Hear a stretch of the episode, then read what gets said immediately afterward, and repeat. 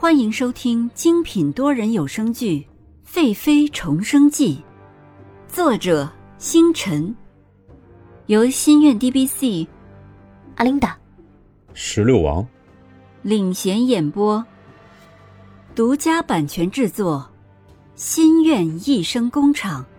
欢迎您订阅收听。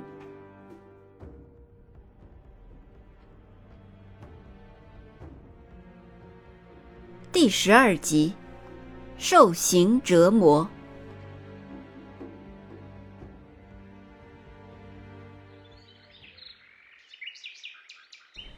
第二日，佩玉在内室外等候蓝静怡起床，可是已经过了以往兰妃起床的时间，屋内还是没有动静。佩玉实在拿捏不了主意，该不该进去，于是跑去后堂请教思琪。思琪听了一愣，娘娘从来没有懒床过。于是他慌了起来，怕是出了什么差错，急忙的跑了进去。只见蓝静怡在百鸟朝凤锦帐内均匀的呼吸着。思琪走上前，轻轻摇晃着蓝静怡，低声说：“娘娘，该起来用早膳了。现在什么时间了？”思琪说了时间，蓝静怡猛地坐了起来，微笑着说：“啊，好久没有睡过这么好的觉了，伺候我起来吧。”佩玉听见指令后，连忙的忙碌起来。唉，原来是娘娘解决了心头大患，睡了一个安稳觉啊。佩玉在给蓝静怡梳发鬓，蓝静怡拉出檀木镶金鸾凤盒子，拿出一个褐色的罗衫袋，对佩玉说：“一会儿，用这个给我画眉吧。”佩玉接过，就细细的为蓝静怡描眉。尹宁鹤呀，尹宁鹤，就算你再貌美，如今也是在我的手上了。我要你生不如死。慢慢的折磨你，看着我现在所拥有的一切。蓝静怡看向镜中完美的自己，嘴角勾起端庄的笑容，华丽的起身说：“走，带本宫去看看尹宁鹤。”蓝静怡带着思琪、佩玉和几个宫女走进了密室。潮湿的密室让蓝静怡难受的拧起了眉头。佩玉叫宫女拿来了一些艾叶，熏熏密室里的潮湿，消消毒。思琪和几个宫女早早的就搬来了软榻，铺上厚厚的棉垫。尹宁鹤被绑在刑架上，低着头，身上只剩下一道道血痕，已经看不出来是白色的亵衣。蓝静怡看着这样的尹宁鹤，竟然想不起曾经美丽的尹宁鹤了。他扶着佩玉的手，坐在软榻上，示意让思琪叫醒尹宁鹤。思琪在边上叫了几声，尹宁鹤依然没有生机的低着头。思琪上前查看，把手探到尹宁鹤的鼻子下面，还好还有呼吸。他要是死了，自己可就罪过了。思琪舒了口气，对蓝静怡说：“回娘娘。”尹宁鹤晕死了。蓝静怡看尹宁鹤黑紫肿胀的手，说：“用水泼醒。”几个宫女听见指令，拿起密室内冷冷的一桶水泼向尹宁鹤。昏睡的尹宁鹤被这冷冷的水激醒，并没有马上抬头，因为他知道刚刚一切的美好都只是自己的梦。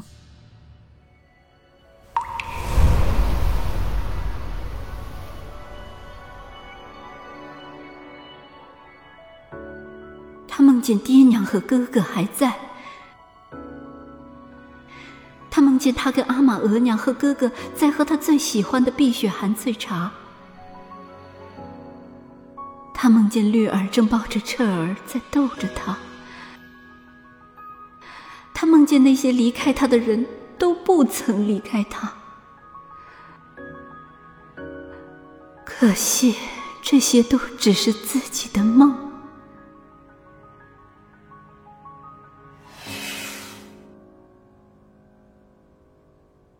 蓝静怡看见尹宁鹤有了动静，说：“尹宁鹤，本宫和你的游戏才刚刚开始，怎么，现在就无力反抗了？本宫现在还不想你死。”尹宁鹤听到了声音，抬起头，冷冷的看着蓝静怡：“你怕我死了？”会回来找你，是吗？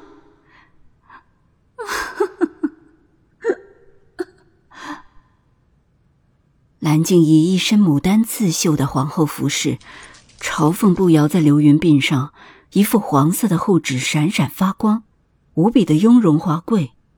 听见尹宁鹤小声的讥讽，蓝静怡笑了笑：“ 呵呵，不愧是尹宁鹤。”那好，我就陪着你，看你还怎么笑我。他摆手示意思琪上鞭刑。思琪接过鞭子，沾上辣椒水，狠狠的抽向尹宁鹤。本来已经麻木的身体，现在又有了感觉。昨天的伤口再一次裂开，鞭子上的辣椒水深入伤口，让尹宁鹤狠狠地咬住嘴唇，不让自己发出痛苦的声音。蓝静怡看见尹宁鹤坚强的脸，心里的怒火油然而生。自己最讨厌尹宁鹤这样贱贱的样子。她还没有成为皇后的时候，尹宁鹤总是天天给洛宣城做糕点送来。每当尹宁鹤遭到洛宣城的拒绝，叫他滚开的时候，尹宁鹤都会忍住自己的失落，扬起娇小的脸，叫泪水不能流下来。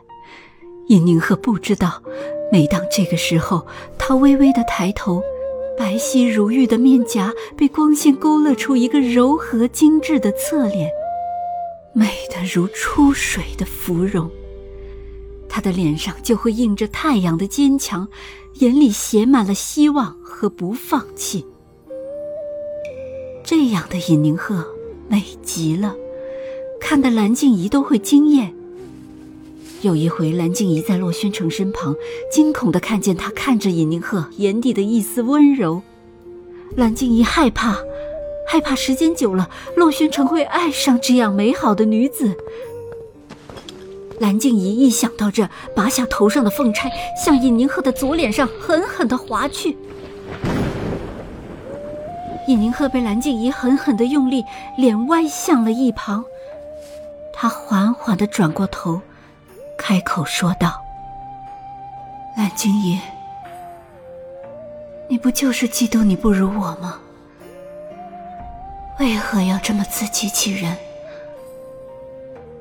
就算你现在毁我容颜，你也无法改变这个世界上曾经有一个女人比你更美。